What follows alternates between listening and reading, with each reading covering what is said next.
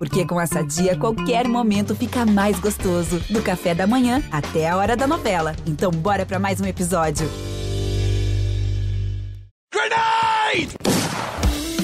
Yes, Vai vencendo a partida! É inacreditável o que vem jogando o time da NTZ! Bullet, stop blowing my mind! The man from Brazil, Brasil! Colterra,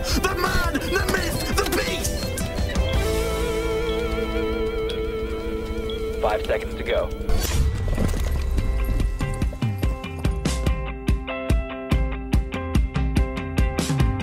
Salve, salve ouvintes do Early Game! Você vai ouvir agora mais uma edição do Early Game Entrevista, o nosso quadro especial de entrevistas, e nessa edição eu, Rock Marks e a Júlia Garcia batemos um papo com Flakes Power, criador de conteúdo de Fortnite, que recentemente lançou a sua organização, a Hero Base. A gente também falou com o Nix, que é jogador profissional e foi o primeiro contratado dessa nova equipe. Confere agora todo esse papo na íntegra.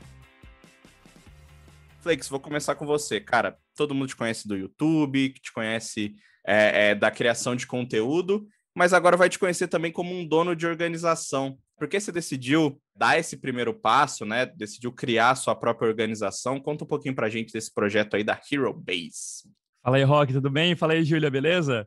Então, é, eu já tô no YouTube faz mais de quatro anos e eu sempre tive o sonho de ter um time profissional para poder. É, meu objetivo, na verdade, sempre foi. Quando eu entrei no Fortnite, eu sempre notei que existia uma carência muito forte, principalmente dos criadores de conteúdo e dos pro players se envolverem melhor no YouTube e na comunidade é, principalmente os pro players, né? Então, quando eu, a ideia de criar esse time foi justamente usar toda essa minha expertise que eu obtive nesses quatro anos de canal e passar para essa galera para poder é, aprimorar o lado deles de criadores de conteúdo e também dessa força extra para a galera que está investindo no competitivo.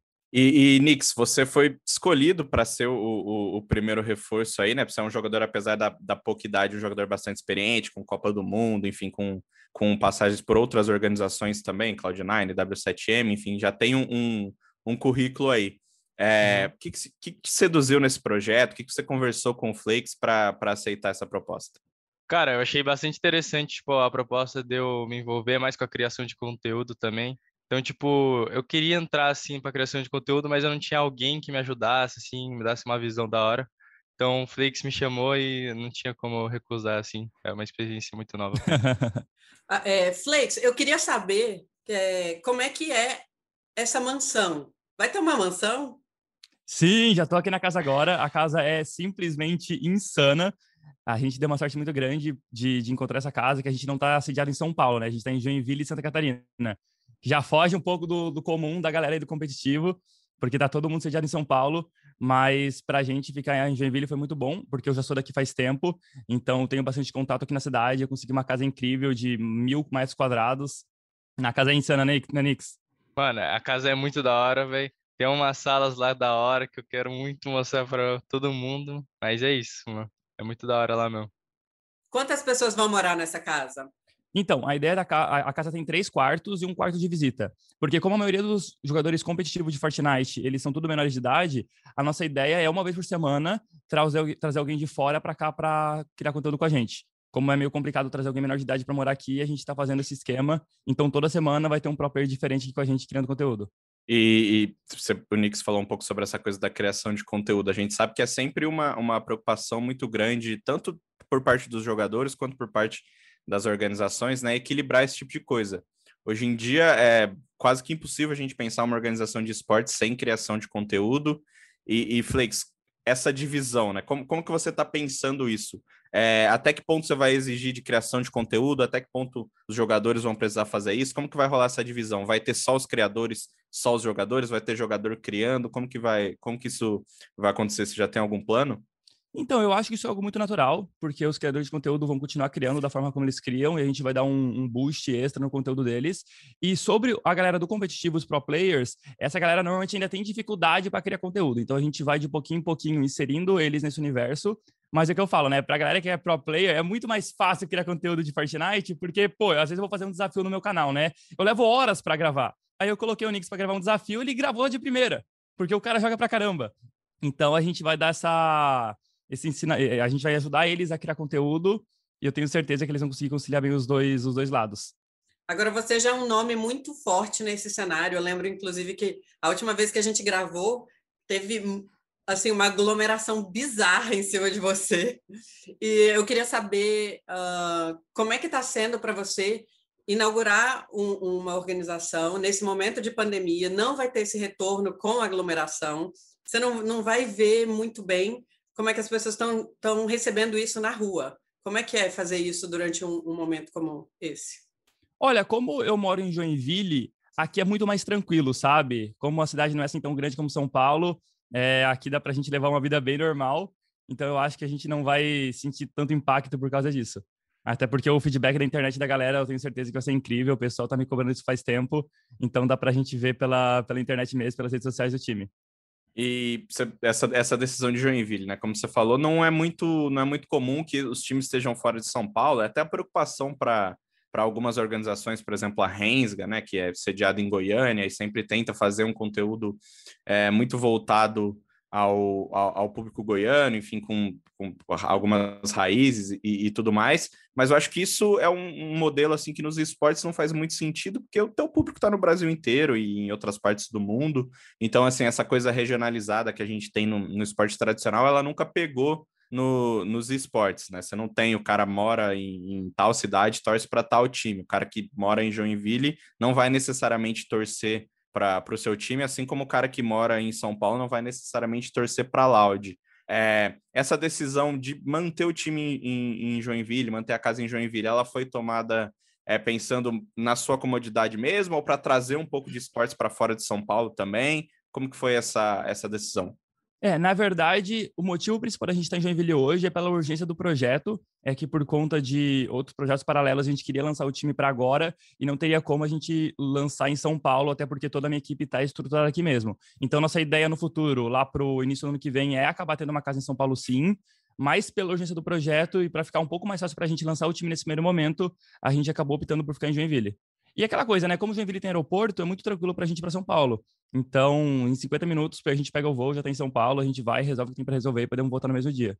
Até nesse embalo de, de competição, né? O Fortnite, é, a gente sabe que ele teve um início com, com muita expectativa por presencial, né? Teve a Copa do Mundo, enfim, depois teve em Katowice também, teve na Austrália, se eu não me engano, um, uma também. E agora vocês já estão, por conta desse cenário de pandemia, já estão há muito tempo sem jogar nenhum presencial. Aqui no Brasil é impensável a gente pensar em, em, em, algum campeonato com, com todo mundo, né? Ainda mais Fortnite, que vai ter aí no mínimo 60, 70, 80 pessoas é, no palco. É, como que está sendo para você não, não, não desanimar, continuar jogando online, continuar treinando e, e não, não deixar essa, essa falta de presencial afetar seu jogo? Que a gente sabe que Ainda mais quando você já começou tão lá em cima, né? Jogando Copa do Mundo tão novo, não tem como você não olhar para as competições de Cash Cup é, com, com outro olhar agora. Como que está sendo para você todo esse período? E, e, o quanto uma casa, por exemplo, como a da, a da organização ajuda, né? Que pelo menos você sai um pouco do seu ambiente, vai para lá jogar, já é um pouco diferente de estar tá sempre no seu quarto jogando. Cara, é... dá uma bastante, tipo, desmotiva bastante não ter um campeonato LAN, tá ligado? Conta que você, tipo, começa assim com nossa, uma estrutura insana que foi a World Cup, daí agora você só pode jogar do seu quarto, não tem, tipo, uma torcida lá. Então dá uma desanimada, mas, tipo, se você desanimar agora, no futuro você não vai estar, tá um, tipo, você vai ficar atrasado, então você tem que continuar, tá ligado? Então, eu acho que lá na casa foi bem legal a experiência que eu tive de jogar os campeonatos, até porque no início da season, né, que eu tava lá, eu fui o, tava o player mais consistente e tava bem legal jogar lá. Agora, Flakes, eu preciso esbarrar em dois nomes gigantes do futebol que estão sempre ali no, no Fortnite também. Douglas Costa uhum. e o uhum. Neymar, obviamente. Aí eu queria saber se você tem algum contato direto com eles, se a gente pode esperar ver coisa deles também relacionada à organização, como é que como é que é, como é que você circula nesse mundo de futebol? Olha, o Douglas Costa é bem parceiro meu. A gente até que conversa bastante, de vez em quando ele dá uns alô lá pra mim.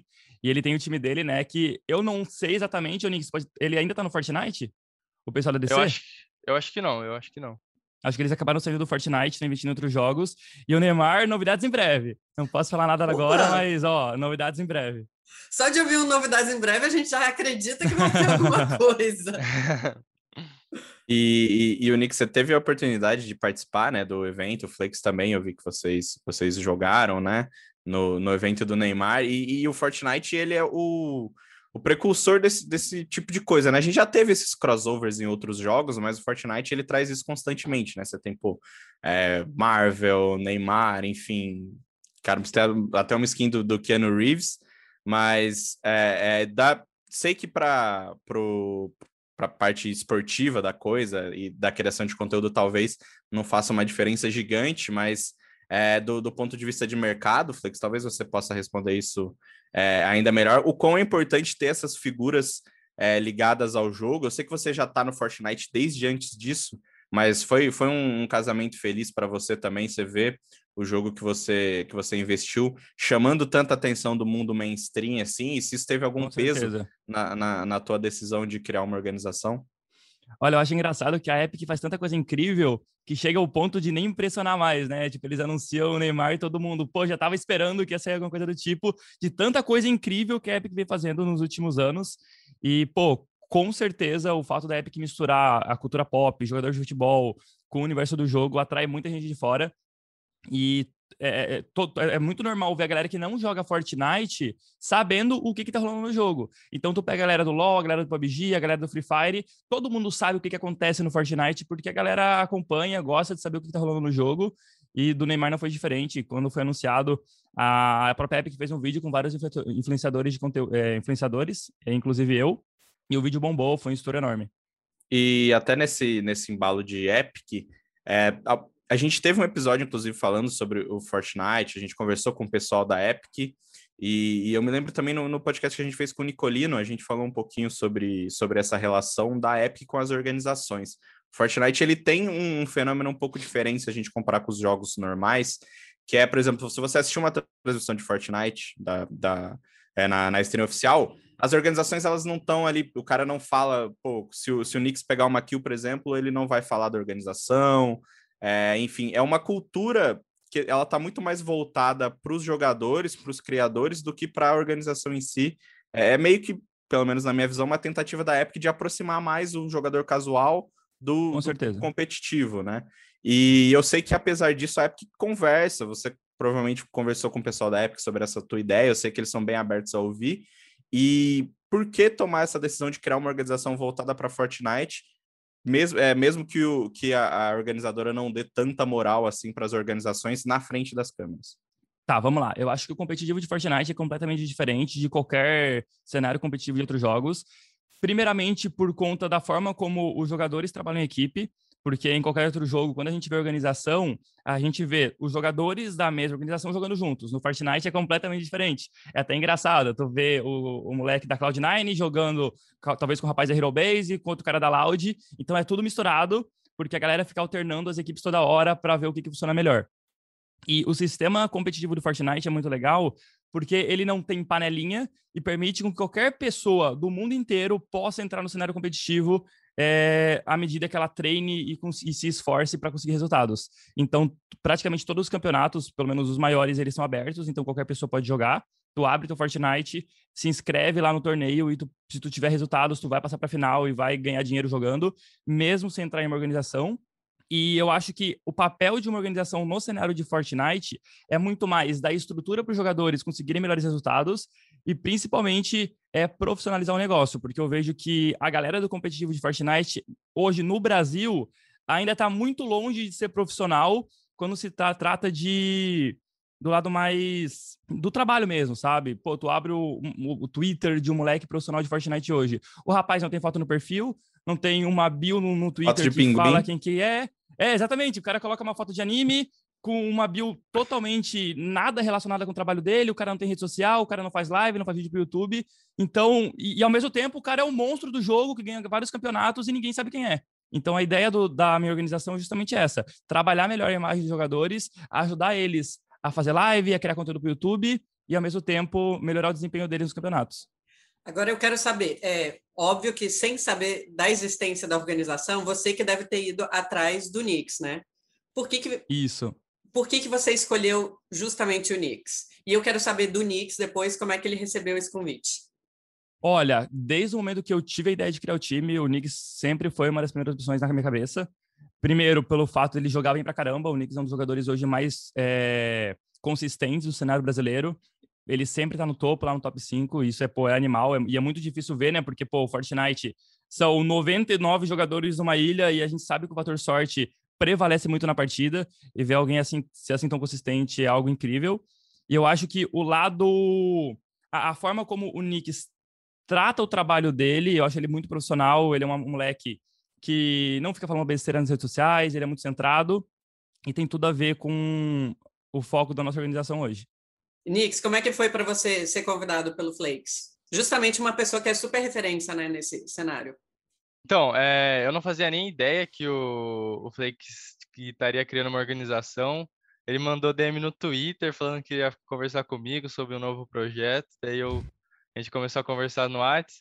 Daí até no meio da FNCS, assim, que eu tava, ele mandou mensagem que eu tava, acho que top 1, assim, do, tipo top 1, top 2 ali, lutando. Daí ele mandou mensagem no meio, foi, foi da hora. Hum, vai, vai ser bem legal esse projeto. Como é que a sua é, família eu... te, te, vê, assim, como jogador? Eles têm noção da dimensão que, que é ser pro player de Fortnite? Ah, eles já, tipo, é, eles já sabem, assim, como funciona, como é grande, assim, tipo, o mercado. E também acho que eles estão meio, tipo, com a cabeça assim, meio que não acreditando ainda que eu vou ter que, às vezes, lá para Joinville gravar vídeos, ficar bastante tempo lá. Mas eles são bem de boa enquanto é isso, eles me apoiam bastante. É, Flake, você tocou num, num ponto que eu acho que, não que não aconteça nos outros jogos, tá? Mas acontece muito no Fortnite.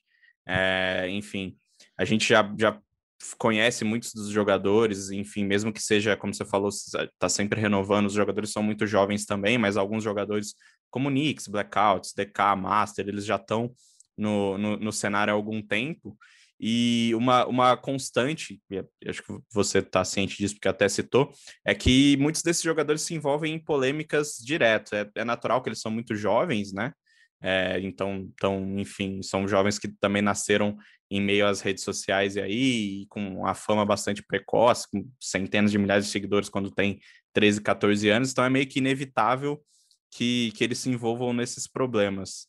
É, você falou muito de profissionalização, de como que, que a, a organização pode ajudar nesse sentido. E, e como que é para você, é, se você tem essa preocupação, se você conversou com, com o Nix e com os futuros jogadores sobre esse tipo de coisa, sobre esse comportamento nas redes sociais, que é uma constante assim no Fortnite. A gente vê que muitas coisas que são levadas para as redes sociais poderiam ter sido resolvidas fora delas. É, é uma preocupação como empresa, como, é, como uma marca também, né? Com certeza. É, eu acho que isso, no momento, é o que mais me preocupa na hora de contratar um jogador de Fortnite.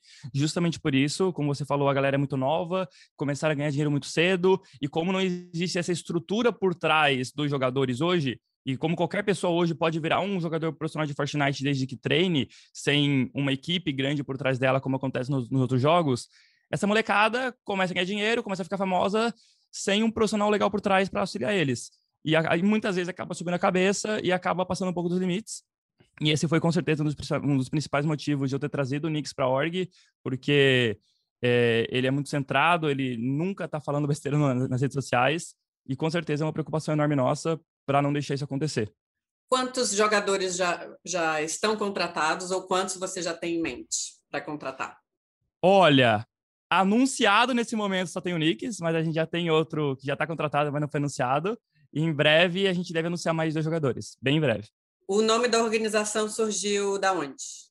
A gente queria pegar algo bem diferente e eu acho que esse conceito de hero base, onde todo herói precisa de uma base, é super legal, porque a gente acredita que nem to... é aquela história, né, de nem todo herói usa capa. Eu acho que todos os criadores de conteúdo, todos os pro players, a gente é herói para muita gente. E a ideia é justamente dar uma base para esses heróis que ainda não têm esse suporte por trás. E o investimento e... foi 100% seu ou você tem um alguém é, junto? Algum sócio? Então, a gente deu muitas. É, então, eu tenho sim um sócio, mas a maior parte do investimento veio por parte dos nossos patrocinadores. A gente já lançou o time com um patrocínio muito grande do Banco Itaú e também da Gigabyte. Isso deu uma força muito grande para a gente nesse lançamento. É, O Itaú nem se fala, tá dando uma moral enorme. E a Gigabyte ajudou a gente a equipar a casa inteira com os melhores computadores possíveis para a molecada para jogar. E você falando sobre essa, essa questão do, dos patrocinadores e de como a imagem é importante, e agora você está aliando duas imagens, né? A sua de, de, um criador de conteúdo experiente, de um cara super family friendly, que, pô, a, é, é um, um, conteúdo que já está há muito tempo no YouTube, com essa molecada que vem para competir, é, em primeiro momento só o Knicks, mas depois com, com mais jogadores. É, é uma coisa que, que passou pela tua cabeça também, essa mistura de públicos, que, como, como você falou, o Fortnite ele atinge tanta gente que mesmo dentro do, da, da base de jogadores ali, a gente tem dois públicos totalmente diferentes, que é o cara casualzão, que gosta de jogar, enfim, gosta de, de, de investir, e o cara que quer competir, como você falou, tá aberto para todo mundo, você pode chegar e jogar qual é a preocupação de vocês com, com essa questão de estar tá misturando duas fanbases, talvez um pessoal mais hardcore e outro pessoal mais casual? O que, que vocês estão planejando para poder acolher todo mundo dentro dessa da fanbase da equipe? Olha, eu acho que vai ser bem tranquilo. É, a ideia de misturar criadores de conteúdo com os pro players é justamente poder diversificar o conteúdo, é, trazer um conteúdo um pouco mais for fun para os pro players e a galera do competitivo tentar ensinar a galera do casual a jogar. E eu acho que vai ser bem legal. Nix, você já viu é, a camisa do time? Já tem alguma camisa do time? Já, já tem, eu já vi, mas eu não peguei ainda nenhuma, nem vesti. Eu tô muito ansioso para vestir essa camiseta.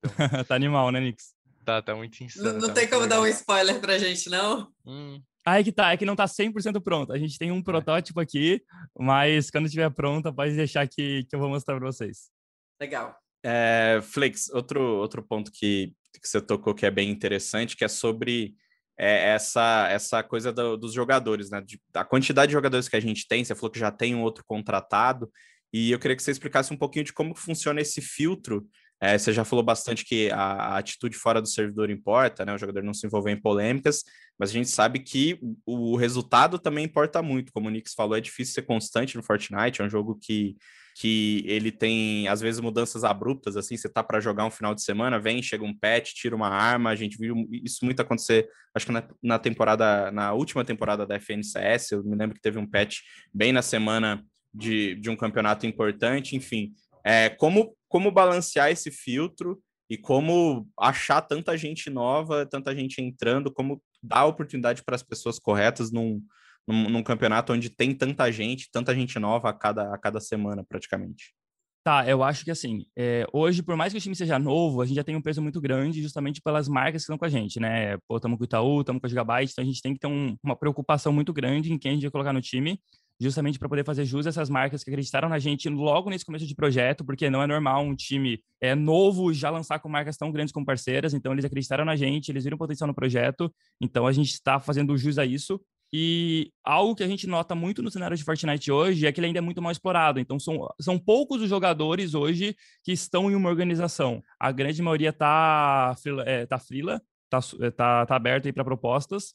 Então, a gente está procurando galera que tem resultados bons, mas o nosso foco é principalmente hoje, por incrível que pareça, é em comportamento, é em trazer pessoas que a gente veja que a gente consegue trabalhar o lado de criador nele, conseguir colocar o moleque para virar um bom criador de conteúdo e a gente, pô, se o cara não está é, conseguindo bons resultados no competitivo ainda, a gente pode tentar ajudar eles a melhorar esse lado também. E agora, falando de novo sobre mercado, as empresas que, não sei quantas você foi atrás, mas elas foram receptivas a um projeto de esportes eletrônicos? Olha, se eu te falar que foi 100%, é, é, é difícil acreditar, 100%. Olha, muito bacana. Todo mundo, para quem a gente apresentou o projeto, ficou super animado em entrar. É, por incrível que pareça, teve marcas brigando para conseguir as vagas de patrocinador do time nesse primeiro momento. E teve gente que queria entrar, mas não tinha grana no momento. Então, quando a gente vem com um projeto bem desenhado, super bem feitinho, a galera tem interesse em entrar. E, e, você disse que já tem quatro anos, né, de, nessa, nessa caminhada do YouTube, e, e, e, essa percepção mudou muito nesses quatro anos. A gente sempre fala que, enfim, que os esportes estão crescendo, que, é, pô, tá, tá vindo mais gente. É, é, sempre uma conversa, mas às vezes falta exemplos práticos. Nessa, nessa conversa com os patrocinadores, você sentiu isso? É, é bem diferente você ir falar hoje quando você ia falar três minutos atrás? Nossa, com certeza. É, quando eu comecei meu canal, tipo, o meu canal estourou muito rápido, né? Em um ano de canal eu já tava com um milhão de inscritos, e naquela época meu canal já fazia muita visualização. E mesmo assim, nossa, é, era muito, muito, muito raro eu fechar algum contrato com alguma marca. Eram poucas as marcas que, que investiam, principalmente em, em jogos, né, na, na, área gamer. Então, mesmo um canal gigante, eu ficava muito frustrado, sabe? Eu falava, pô, meu canal é enorme, eu faço muita view, tenho um conteúdo bacana, e as marcas não vêm atrás. Quando eu vou atrás, não tem uma receptividade tão boa. E hoje em dia é completamente diferente. É, até porque eu tenho uma equipe bem grande por trás, então a gente já vem com um projeto muito bem feito para as marcas e elas super estão aptas aí a, a botar credibilidade no trabalho. Qual é o tamanho da sua equipe? Olha, hoje a Hero Base já nasce aí com mais de 20 funcionários. Caramba. É, Sim, qual... é bastante gente. Tem profissional de que área? Hoje a gente tem uma equipe muito grande de edição de vídeo, de captura de imagem, de videomakers, é, rede social, a galera do financeiro, advogados, PR. Caramba. E outra dúvida. Tudo bem que a organização é nova, mas eu tenho que perguntar isso. Já pensa em expandir para outros jogos? Olha, eu penso sim. É, isso foi algo que bateu muito na nossa cabeça no início. Será que a gente já lança, talvez, com uma lineup de Free Fire ou fica só no Fortnite? Mas eu acho que nesse primeiro momento a gente vai focar no Fortnite, vai criar uma base legal e mais para frente, com certeza, a gente vai expandir para outros jogos. E é, é, claro que você tem uma relação muito, muito próxima do Fortnite, mas a gente sabe que outras, é, um nome do seu tamanho, enfim, com os patrocinadores que você já conseguiu, com certeza desperta o interesse das outras, das outras publishers, né? Então, naturalmente, depois que o, o projeto começar a, a pegar é, tração, aí você vai ter algumas semanas, meses, muita gente vai atrás de você para apresentar propostas de line, enfim, tem muita gente com Valorant agora, por exemplo, que é, é um jogo que está ganhando um investimento legal no Brasil, e, e você me parece que está muito nessa linha de ter uma, primeiro, uma boa, primeiro você fazer uma, uma boa imagem e depois fazer um bom time, né, é mais importante para você o que, o que esses, esses jogadores vão apresentar fora do servidor no momento de expansão, de pensar de ir para outros jogos, essa vai continuar sendo a sua linha? Quando o cara vier conversar com você, com a sua equipe e, e apresentar um projeto, não vai ter só título, você vai avaliar essas, essas outras coisas também na hora de expandir? Com certeza. É, eu acho que comportamento fora do servidor é algo muito importante. Como eu falei, a gente está trabalhando com muita marca muito grande. É, o processo seletivo do Itaú, cara, é enorme. Eles só trabalham com gente que, que não seja agressiva em rede social, que faça tudo certinho. Então a gente com certeza vai seguir esse pensamento para as outras lineups. E quando, quando for esse momento de expansão, é, a gente sabe que você tem um histórico com jogos mobile também. É, eles vão ser a preferência? você já deu aí um pequeno spoiler falando de Free Fire, mas uhum. dá para dá pensar em outros jogos também? Olha, Rock, eu tô louco para lançar um, um, jogo mobile novo. Você não tem noção como eu fico esperando que, sei lá, que a Supercell me apareça com um super jogo mobile, super inovador. É, eu adoro jogo mobile, eu comecei meu canal Clash Royale. E, cara, eu tô esperando. Eu quero muito que apareça um jogo novo aí para poder, pra poder investir. O Wide Rift tá aí, pô, novinho. ah, eu com MOBA sou horrível, velho. Eu tento entrar, mas é complicado. Onix, só para a galera que está nos assistindo, quem não acompanha às vezes o Fortnite, fala aí, dá um pouco do seu currículo aí para a galera, porque eu lembro aqui indicado ao Prêmio Esportes Brasil, mas fala um pouco do campeonato, fala um pouco do seu currículo. Quando eu tinha 12 anos, acho, acho que 13, é, apareceu a classificatória para a Copa do Mundo, daí eu fui o player mais consistente do Brasil, né, que na primeira semana eu fiquei em segundo, na segunda eu fiquei em primeiro, daí na terceira, se eu não me engano, eu fiquei, eu não fui muito bem. Daí na quarta eu ganhei de novo na Du. E na, na quinta eu fiquei em terceiro.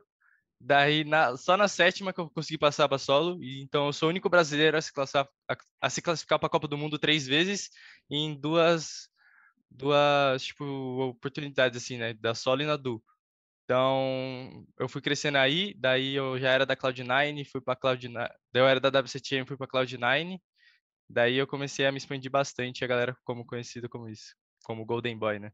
E, e Nix, a gente sabe que o, o Fortnite, ele tem um, um, um, cenário competitivo que funciona muito como uma ferramenta de marketing, até para Epic, né? lembro do anúncio clássico, quando eles anunciaram 100 milhões em premiação dentro de dois anos, e agora a gente já está completando esses dois anos e, e, os jogadores têm reclamado bastante, é, principalmente de premiação. assim, como uma pessoa que acompanha esportes há muito tempo, eu acho um, um pouco mimado dos jogadores que estão reclamando de premiação. Eu sei que a premiação já foi maior no, no passado, mas pô, ainda não tem nenhuma organizadora dando milhares de dólares todo final de semana para uma região igual o Brasil. Pode ter lá fora, pode ter nos Estados Unidos, pode ter na Europa, mas aqui no Brasil isso simplesmente não acontece. É, o, o, como que você vê fazendo essa avaliação de quem já está aí há, há, três anos competindo em, em, alto nível, esse, esse estado, essa atenção que a Epic dá para o jogo e, e, os profissionais também, quanto você vê que o Fortnite evoluiu nesse período e se as premiações são alguma coisa que preocupa ou é mais essa coisa de, de reclamação porque não tem do que reclamar mesmo? Mano, eu acho que a, a premiação é algo, tipo, muito menor que você tem que pensar. Você tem que pensar em ser campeão e usar esse, esse campeão em, tipo, se tornar maior para fazer várias coisas. E, mano, você ganhar uma solo cash cup dá 400 dólares, sabe? Porque 400 dólares já é 2 mil reais e tem todo sábado, toda segunda. Então, se você ir ganhando só cash cup, você já vai conseguir um, uma, uma baita de uma grana que você vai poder ajudar sua família. Então, acho que, tipo, essa reclamação, tipo, vem também por conta que era maior antes, mas não deixa de ser pequena a premiação. acho que é mais... Fazendo adendo, Nix, o que eu acho engraçado é que o pessoal do Fortnite é muito mal acostumado. Não só a galera do competitivo, mas os criadores de conteúdo também, porque, assim, a Epic veio trazendo premiações absurdas, que é completamente fora do padrão de qualquer outro jogo. E até quando a gente fala em atualização para os criadores de conteúdo, também, eh, antigamente, toda semana tinha um update gigante, sem falta. E hoje, comparado com antigamente, o jogo tá fraco de update. Mas ainda comparado com qualquer outro jogo que existe no, no, no mundo hoje, a, pô, a Epic faz um trabalho incrível. Só que a gente tá muito mal acostumado, né? A gente fica querendo o que era antes, mas o que a gente tem hoje já é muito bom. E o que, que é necessário para você ter um emote no jogo? Só de curiosidade, assim. Você já, você já, já é, é, pergunta de leiga total. Você tem um emote no jogo? Como é que Olha, ainda não. Isso? Então, eu ainda não tenho nenhum emote no jogo, nenhuma skin. Gostei do, do, do ainda. ainda não tenho, né? Se a Epic quiser, eu tô aí. Mas vai muito da Epic Games. Eu não sei exatamente qual é o critério que eles usam, mas estamos na espera, na expectativa. E a gente teve no, no, Foi no comecinho desse ano, final do ano passado, né? A, a quebra do recorde da Twitch, quando tava todo mundo na, na expectativa de ver a skin do, do Griff, Griff Grigg. É, do Graphic. Graphic, isso, é. Isso. E, e, e, foi, um, foi um momento que, pelo menos para mim, assim, meio que. Não que Fortnite estivesse fora, mas é muito disso que, que, que você falou, Flake, sobre é, a gente estava acostumado com, com fluxo de, de atualizações, todo aquele, todo aquele negócio do Fortnite chegando em Travis Scott, Drake, toda aquela coisa que chamou muita atenção para o Fortnite. Assim, ficou maior do que um jogo, na, pelo menos na minha visão, virou um, um fenômeno de cultura pop mesmo, uma coisa que, que ultrapassou a, as barreiras de, de um videogame normal. E nesse sentido, muita gente criou expectativas muito grandes, justamente isso que você está falando, de sempre querer uma atualização, sempre ter um famoso jogando, sempre estar tá quebrando recordes na Twitch. Isso, com o tempo, e, e até acho que até é positivo para a Epic se tornou uma coisa mais orgânica, né? Você não tem aquele, aquela explosão, mas você tem viewers constantes ao longo, de, ao longo do tempo. E com, com o Griffith, isso voltou à tona, né? A gente voltou ao Fortnite no centro da, das atenções, todo mundo, caramba, queria ver skin e, assim, pessoas que não faziam ideia de quem era esse cara. Eu, por exemplo, não, não fazia ideia de quem ele era, já não via é, uma comoção tão grande em, em volta do Fortnite há muito tempo. É, quão importante foi para os criadores de conteúdo o Fortnite marcar presença mais uma vez, né? Todo mundo sabe que o Fortnite está ali muito forte, mas mais uma vez ele veio e falou assim: ó, o recorde é nosso, é, o jogo que mais chama a atenção do mainstream ainda é o Fortnite. Quão importante foi esse, esse passo de ter uma skin e, claro, né, se quiser falar um pouquinho aí do que teria uma, uma skin do Flakes no jogo. então, eu, é como eu falei para você, é, a gente está no momento do jogo que a gente não tem tanto update como antigamente, né? E isso está deixando os criadores de conteúdo de forma geral um tanto quanto aborrecidos, porque quando a gente tem menos update, as views do YouTube, as views da Twitch acabam dando uma queda, e tinha muita gente com aquele pensamento, né? Nossa, Fortnite tá morrendo, é, o jogo tá caindo, para que jogo eu vou agora? E aí do nada vem o Graphic e coloca 2 milhões ao vivo numa live. Então isso foi a prova para todo mundo que o jogo continua de pé. Então cabe muito aos criadores de conteúdo darem uma renovada, darem uma pensada como eles estão criando conteúdo e dar uma mudada para se adaptar ao novo formato do jogo. E agora que a gente esbarrou em celebridades, eu queria saber de você, Flakes, de você, Nix, quem que foi a maior celebridade que você já jogou? Quem que você tem um, um bom contato assim? Olha, a maior. Ó, eu já joguei com o, os filhos da Juliana Paz, o filho da Ivete Sangalo, a, as mães me mandam muita mensagem pedindo para jogar com os filhos, isso é muito engraçado. Daí já aconteceu da, da Juliana mandar mensagem, da, da Ivete Sangalo, é, Caio Castro, Douglas Costa. Hum... É, é, muito aleatório, né, Ivete é? É, tipo assim, você vai de uma personalidade totalmente diferente para outra. Exatamente. Daí tem MC Bruninho, tem uma galera aí. Eu já não. Eu não joguei com muita gente, celebridade, não. Acho que a maior que eu joguei foi o Flakes, assim. aí, aí puxou saco do Que moral, né? hein? Mas eu nunca joguei com uma celebridade assim, ou com o filho de uma celebridade. E Flakes, é, o, o Nix falou agora sobre essa, essa, esse teu status de celebridade, né? E a gente vê, vê muito isso na, em organizações hoje em dia. Até semana passada estava é, gravando uma, uma matéria com o Fly do MBR, né? E ele destacou quão é importante para as organizações ter uma celebridade, assim, pensando no modelo internacional, principalmente lá nos Estados Unidos, onde você tem muito dinheiro de venture capital entrando, a galera botando um dinheiro absurdo nas organizações, sobre como isso funciona para as organizações que têm um, um, uma, uma, estrela como, como CEO, né? Por exemplo, a 100 Chiefs com, com o Nate Shot, uhum. o quão é importante para a marca da organização ter um cara. Aqui no Brasil a gente vê muito isso, principalmente com, com a Loud e com, com o Fluxo, né? O Fluxo com o Nobru e Serol, a Loud com o Play Hard. E agora é, é, isso vai, vai ser um fenômeno que vai chegar em você também, né? A Hero Base vai, vai ser uma organização que vai chamar a atenção em primeiro momento por ter o Flakes por trás. É, o quão isso é importante não só para as marcas, mas também para engajamento é, orgânico, para as pessoas gostarem da, da, da, organização, e como você pretende é, lidar com isso mais para frente. Você falou bastante do Douglas Costa, eu conversei com ele recentemente para uma reportagem do GE, inclusive, quem quiser é, acessar, ele fala sobre o, o, desejo dele de deixar a Decetim andar sozinha, se desvincular um pouco do Douglas Costa, deixar que a Decetim é, vire uma, um, um, fenômeno por si só. E eu queria que você falasse um pouquinho de como vai ser nesse primeiro momento e quais são os planos para depois. Você também quer que a Hero Base ande é, com as próprias pernas depois de um tempo? Com certeza. Eu acho que o, o legal do que a gente está fazendo é realmente criar uma história, né? A história do, do menino que decidiu há quatro anos atrás criar um canal no YouTube, de dentro do seu quarto, ele criou o canal do zero, sem nenhuma equipe por trás, do seu computador, foi crescendo, crescendo, crescendo, postando vídeo para internet e, bum, criou uma organização e agora vai passar todo o seu conhecimento para uma galera que está chegando agora. E com certeza meu foco é deixar ela andar sozinha. No momento eu estou sediado aqui na mansão do time, mas a minha ideia é sair daqui daqui um mês e deixar que a galera toque sozinha. Flakes, curiosidade aí da, da pessoa Flakes mesmo. Quantos anos uhum. você tem? Você é formado em, em quê? Então, eu tenho 23 anos de idade eu não sou formado na faculdade, eu fui até o terceiro ano de engenharia de software, mas nessa época o meu canal tinha atingido um milhão de inscritos. E eu tinha é, estágio obrigatório na facu, então não tinha como conciliar os dois, e aí eu acabei trancando. Isso é uma história muito comum hoje em dia, né, para a galera que está no, nos esportes eletrônicos. Seus pais acharam isso estranho, assim, largar a faculdade e investir em algo que não é tão tangível assim num primeiro momento? Olha, no início sim, mas como eu esperei o canal atingir um número legal de seguidores, eles aceitaram até que numa boa, sabe? Porque, pô, já tinha um milhão de inscritos. O meu pai até tinha um pouco de pé atrás, mas quando ele viu que estava entrando dinheiro, ele deu ok. E aí eu investi força total na criação de conteúdo.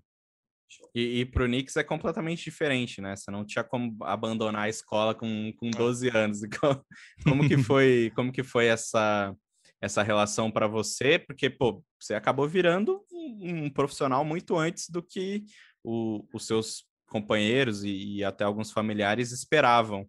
É, foi, foi tranquilo para você e como que está sendo até hoje? É, agora com o EAD tá mais tranquilo, né? Sim, mano, foi bem, foi uma experiência bem nova, assim, eu, vai, de um mês, assim, eu era uma pessoa, tipo, não normal, mas, tipo, eu era só um amigo ali que estava do lado, e daí do nada eu chego classificado para a Copa do Mundo, já um profissional. Então foi bem algo bem tipo novo assim para a galera. E querendo ou não, tipo, a, os mais novos, assim, começaram a mexer, gostavam também de Fortnite. Então foi bem legal no início. Agora com o EAD tá bem mais tranquilo, tá? Tipo, só fico em casa mesmo. Dava Então- pra dar, dava pra dar um migué, no- dava pra dar um migué nos professores. Falei assim, ó, professor, hoje não dá não. Puta, não vou conseguir entregar porque preciso jogar a Copa do Mundo. É, então, é, tinha, tinha dia que eu tinha um campeonato, que eu tentava fazer a lição mais tarde, mas acho que a escola, mesmo você se tornando o cara mais famoso do mundo, você tem que fazer, tem que terminar. E é isso, mano. Você não pode As, as suas notas são Ó. boas, Nix? Ah, tá na média, tá na média minhas notas. Passa de ano. É. Ó, exposed aqui, hein? Quando o Knicks estava na mansão, o pai dele mandou mensagem pra gente, falou, olha, vocês têm a obrigação de acordar o Knicks sete da manhã pra ele ir pra online. Se eu descobrir que ele não tá indo, ele volta pra casa agora. Boa. Bom, por mim já tá lindo aqui nesse papo. Porra. Show de bola. Maravilha. Ficou top. Esse episódio do Early Game tem produção de Júlia Garcia e edição de Rafael Bianco. A coordenação é de Rafael Barros e a gerência de André Amaral. Você encontra todos os episódios e todas as notícias sobre o esporte eletrônico no ge.globo barra esportes. Time limit reached.